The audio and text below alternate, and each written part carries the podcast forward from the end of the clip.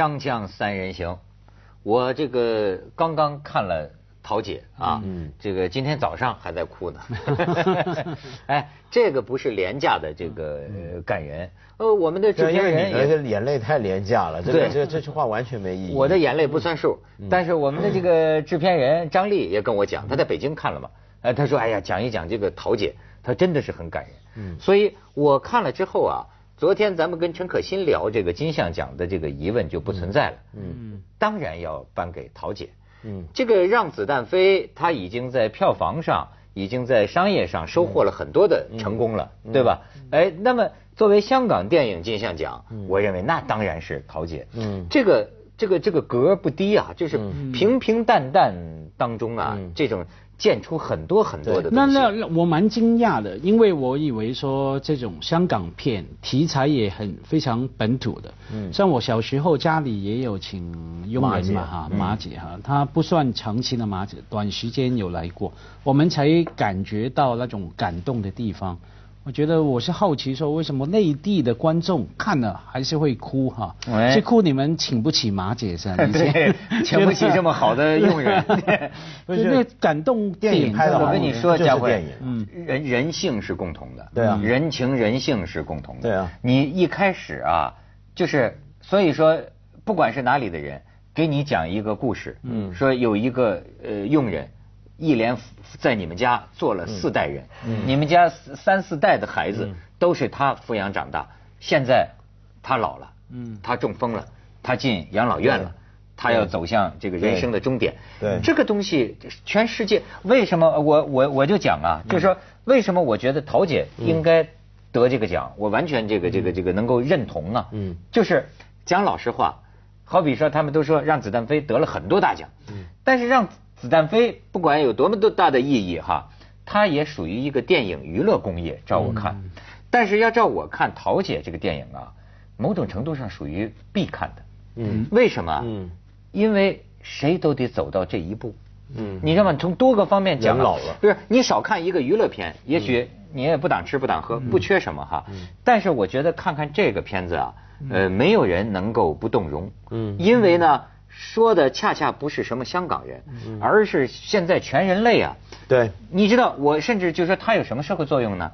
我看完之后啊，我会有这么一个想法，就是说，我在香港也算纳税人嘛，是吧？我觉得如果是民主，那么有个候选人说，我们把更多的钱给这个香港的老人，为他照顾，把让他们照顾的更好，嗯我总是会同意的。我觉得如果我是个选民，他说给十亿，我会同意的。他说我们给一百个亿，我想我也是会同意的。就是这个是个议题，没有人能反对，我会产生这样的感觉。对，我觉得那个片哈，因为坦白讲，香港片以前讲老、讲死亡也不是没有。那这个片它特别，我觉得对我感动的地方，除了让我想起以前家的女工人以外，哈，老工人是说他用很平淡的方法来处理对于死亡这个问题。因为以前讲脑工人的死亡哈，一定非常戏剧化的嘛哈。那以前像我这一次进去看，我以为一定有的情节，居然没有。我刚开始有点被骗的感觉。嗯。我以为到电影放到第六十分钟的时候，总应该有个谜解开了嘛。原来桃姐跟她爸爸以前有一腿，总有了吧？以为桃姐会说，其实你是我儿子，总有了嘛？又没有。或者说都到最后啊，以为那个叶德娴去世以前一定会讲一大段话嘛，对不对？我少爷，对不起，我没办办法照顾你，你以后孝顺一点，不要再把你。他虽然对你好凶，可是他还是爱你的。我以为有那些对白，又没有，甚至他没有回来看他最后一眼哈。嗯，我觉得是暗中交代的。对，然后原来可以用这个那么平淡的方法。来对待死亡，那死亡本身也是一个非常自然的事情。我觉得他感人的力量就在这个部分。我觉得，我觉得他最厉害是什么？就是许鞍华。我我要先讲为什么？我说电影其实没有什么题材，因为是这个地方题材，别的地方的人不能欣赏这个问题。也许会有，但真正很多很优秀的电影是没有这个问题的。你拍好了就跨越时空。你比如说，像我我们上回也讲到，今年奥斯卡最佳外语片奖那个伊朗是离婚，那个电影他讲的那个题材太伊朗了。但全世界的人都看得懂，都明白了。为什么呢？是因为它跟你的拍摄方法有关，反而。比如说讲《桃姐》这个电影，大家都说它很平淡，让我想起来许鞍华之前其他电影好几部也大家都说很平淡，像天水围的《日与夜》。嗯，但是这个平淡，你回想起来它是怎么样的平淡法？它其实有大量非常不平淡的对于细节的关注。嗯，那些细节是平淡的，但是他投给他的关注不平淡。我举一个很简单的例子，在《桃姐》这个电影里面，叶德娴他呃。住进养老院之后，他后来还回过一次家嘛，对不对？对。就刘德华带他回家。嗯。回家那次，你有没有注意到他回家之后东摸摸西摸摸收东西，一进门就看到那个猫又来了。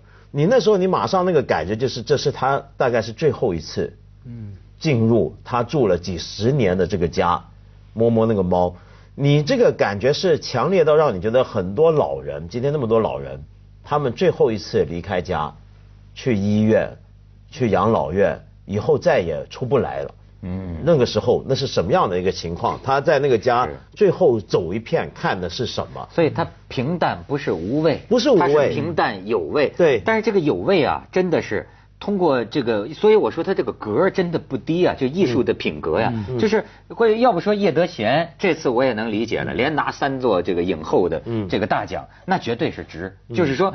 他因为他可能跟许鞍华呀共同打磨出来的，其实很多个你说的这种平淡当中的细节啊，就发生在他的一个小小眼神儿。嗯，比如说一个老人刚进养老院，其实女女佣四代的女佣也是有自尊心的，对吧？一开始你看他这个细节打磨的，一开始呃就是呃我不让你们主人家管我，说你告诉这个奶奶太太哈，就是我老了做不动了，我不做了。我辞职，我辞职了，我辞职。没错，可是实际上这个东西也没有煽情，我觉得它也是如实的反映人生。比如说要像你说的，要照着感人的态度，呃，感感感人的套路。刘德华说：“怎么能进养老院呢？我就是你的亲儿子，就来搞这个也没有嘛。因为最后知道人生的无奈，对吧？刘德华怎么有可能给他真的养老呢？所以只有进养老院，像这种孤寡老人嘛。那进去之后，你注意他刚进去之后，这个眼睛。哎呀，我就觉得没有夸张的这个表演，但是看了就心酸，你知道吗？你一下子就想起啊自己的父母亲，嗯，如果有一天不得不进养老院，他们会是一个第一眼呢，对他来说是个特陌生的一个地方。对，哎呦，然后呢，你就像家辉说的一样，你也以为他接下去会掉入一个套路，这养老院肯定是像地狱一样黑暗，但是后来发现呢，也不是，不尽然。它是各种各样的养老院里似乎也有他的一些小情趣，而且养老院里面你看到有不同的老人嘛，不同的态度，我也蛮喜欢秦沛那种角色嘛，那就是住进养老院，坦白讲。还可以小奸小坏一下哈，是是这个钱去嫖嫖妓哈，对对，然后跟住在那边的老太太调情哈，我觉得说他把整个说通俗一点哈，把整个缩影啊，老人社群的缩影放在那边，然后我觉得那个说自然的话那种。感染力就在这里，好像每个人你都找到自己，或者说你曾经见过某一类的老人啊，好像在出现在老人院那边。特别叶德娴演的好啊，我们在香港啊，我是看着叶德娴长大的。我们小时候我经常说嘛，有几个很喜欢的熟女嘛，英女王是一个哈，叶德娴是第二个，哈 哈很性感的。嗯，他那个很很呃那个媚态是很好的。可是他后来慢慢年纪大了，就转型，每一部都演得很好。到这个年过六旬啊，真的是到现在，你看他这表演是真是繁华落尽呐，对，是吧？回回到渐渐平淡。而且你看到这个戏，我刚刚讲那个细节啊，你还注意一点，他埋了很多细节，他故意没有发展，但那个细节使得整个环境更丰富。比如说里面那个老校长。嗯，那里面不是有老校喜欢跟人说英文，喜欢教训人嘛，对不对？最后还念了一首李商隐的那个诗：“蜡炬成灰泪始干。”但是他一直有一个呃选圣诞装饰，对不对？一个玻璃球嘛，那个圣诞装饰对他来讲似乎意味十分深远，很重要。一拿出来他就对着他呆呆看，但是就仅此而已。就玄华没有再挖下去，那是什么？哎，所以就余余味儿袅袅就就在了。锵锵三人行，广告之后见。而且我觉得呢，就是许鞍华导演他有个很特别的地方，就是他不轻易下判断，嗯，他不轻易下判断，也不轻易有一个很鲜明的立场，在拍之前就先树立出来，所以他也比较少对某些人物角色做很典型化的处理。对，他总是在听，总是在看那些人会怎么样。比如说举一个例子。我当年看天水围的日与夜的时候，那里面那个包起静，她演的那个妈妈桂姐，她有个儿子嘛。那个儿子呢，我们一般人任何人看都觉得这个小孩太没出息，坏透了。染金毛，中学生，然后睡到中午才起床，妈妈做好饭吃吧，啊起来呃也不吭声就在那吃，就你觉得这怎么看都不像是个乖小孩，不是那种努力上进，但是就是这个小孩每天放学之后会去看外婆。嗯然后在医院陪着她，然后妈妈该叫他做什么，他也乖乖的去做。你现在发现，哎，这种金毛飞不是应该都是坏蛋吗？嗯。但是你看到他只是染金毛，他是懒惰，他不爱上学，睡觉睡得晚，但并不表示他就不可以天天去医院陪着奶奶。虽然他去了，他也是不吭声，在那待着，但就乖乖的。那你就发现，的确生活中有太多类型的人物，那些人物都是不能那么简化的。所以我觉得这里面看到一点，就是说许鞍华的电影，很多人说这一部也好，他前面讲天水围的两部也好，都说他关怀基层，他以前一直有这种风格，但是他跟我们看到今天很多华人导演的关怀基层是不同的。嗯，我们今天有太多的华人导演，当他说我要关怀基层，要拍基层题材的电影的时候，他已经有立场，而且他甚至觉得我要把那个题材拍得很苦难，然后把这个变成一种道德优越感。是，但是许鞍华没有这个。许鞍华没有什么道德优越感，没有说我要拍他们的苦难，你们看看这社会多黑暗，他没有，他是平平视的，他就进走进去。嗯，我觉得假如我们把许鞍华的呃以前的电影摊开来看哈，我觉得有两点很明显的，第一个是说我们那天跟陈可辛也谈到哈，落差很大。当他假如不想把结论讲出来的时候，拍的很好的。让整个所有的人的故事很自然铺陈出来给观众去看、去领悟。可是有些电影呢，你看到许鞍华很想把一些一些想法讲出来的时候，真的不太成功，有点像作家。对，作家拿笔，不是什么类型的东西都能写。是，我举个例。德贤炒饭啊，德海炒饭前两部片哈，里面其中一个主题讲同性恋嘛，女同性恋哈，一开始那一段啊，你说有拍的多差就多差，嗯，几个在女同性恋的酒吧里面，几个女的在里面谈，好像谈哲学一样哈，到底同性恋好不好？谁有权利去批判同性恋等等哈？他这个导演想把话来说白的时候就糟糕了啊，对，他都要很含蓄的把东西。铺陈出来，慢慢来看，点到为止。我觉得这个他才才能有有有这种感染力。那另外一点特质呢？许鞍华的特质呢，就是处理女性的角色。嗯，我们一路看过来，都是他对女性的这种承担呢，或者说自己的去安排自己的安身立命这个选择处理得很好。从很早期的女人四十，女人四十啊，一路过来天水围，甚至大姨妈有点通俗剧。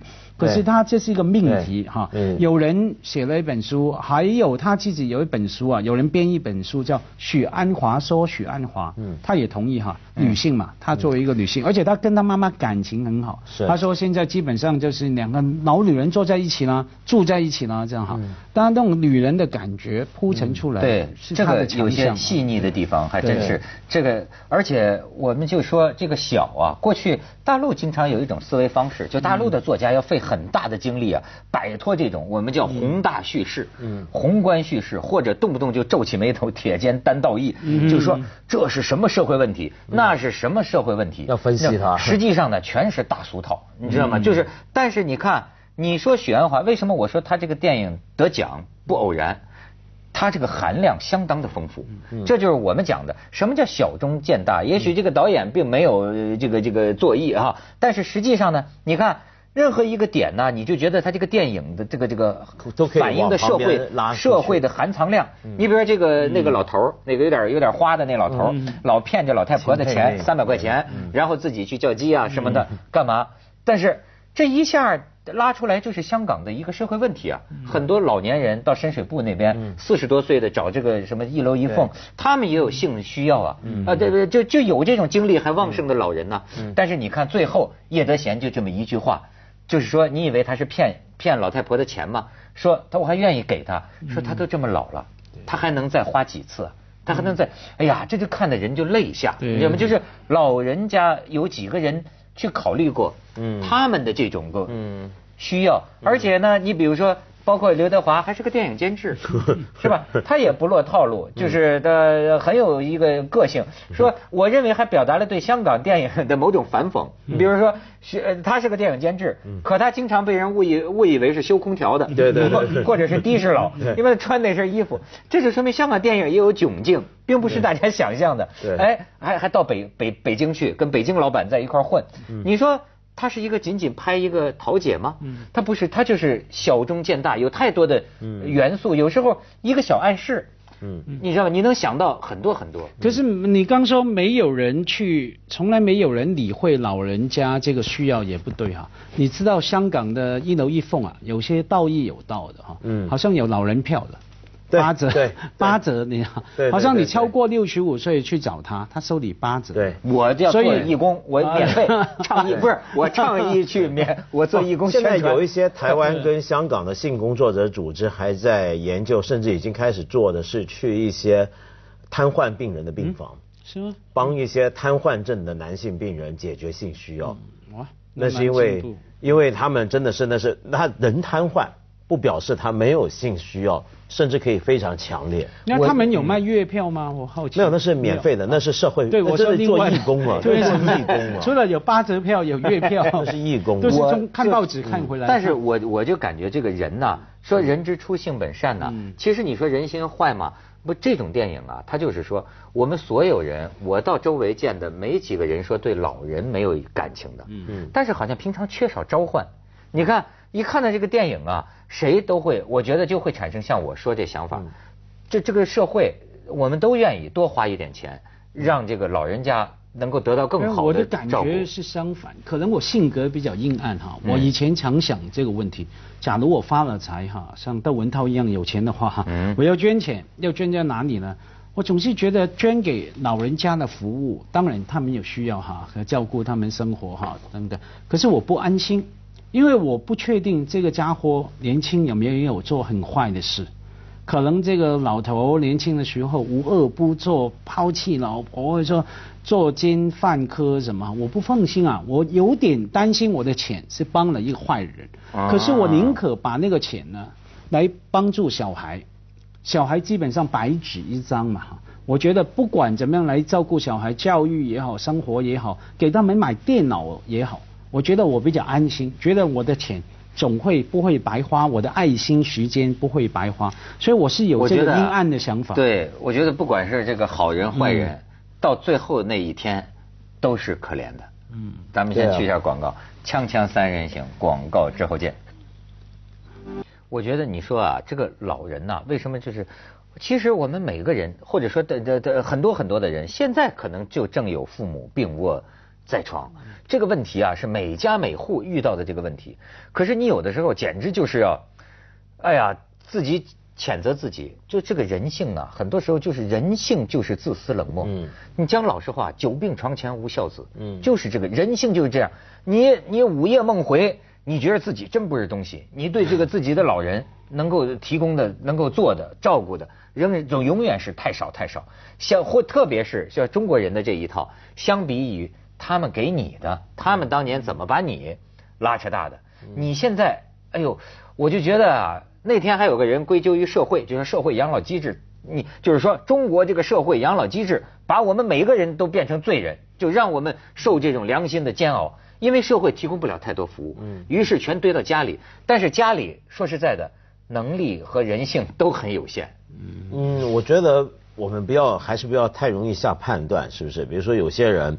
你觉得这个人怎么呃把父母送进养老院啊？什么不管啊？什么？我觉得真的每一家有个人不同的情况，我们不能轻易判断。你比如说，呃，有的人也许子女之间、亲子之间有很多的问题，我们不晓得，或者那个孩子有他很多实际生活上的考虑，我们也不晓得。不是你，我懂你的意思，你知道吗？但这就是两头都是心酸。嗯，中国的老人做过调查，百分之九十的不愿意去养老院，他把去了养老院等同于被抛弃。那可是没有办法，就像你说的，在家里啊，一样那也是一个一锅粥啊，一样也很惨呐。嗯，那也就是也是两害相权。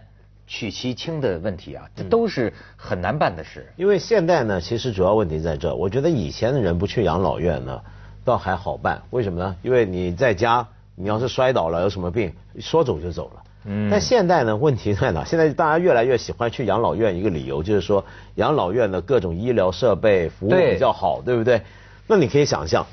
就现代社会底下，假如我们人不是有这么好的医疗设备，又不是那么长寿的话，其实是需不不需要去养老院的。去养老院恰恰是为了要延寿。没有，还有还有延寿以外，还有好处，可以打麻将，没可以交易。我母亲早就在养养老院。接着下来为您播出《西安楼冠文明启示录》。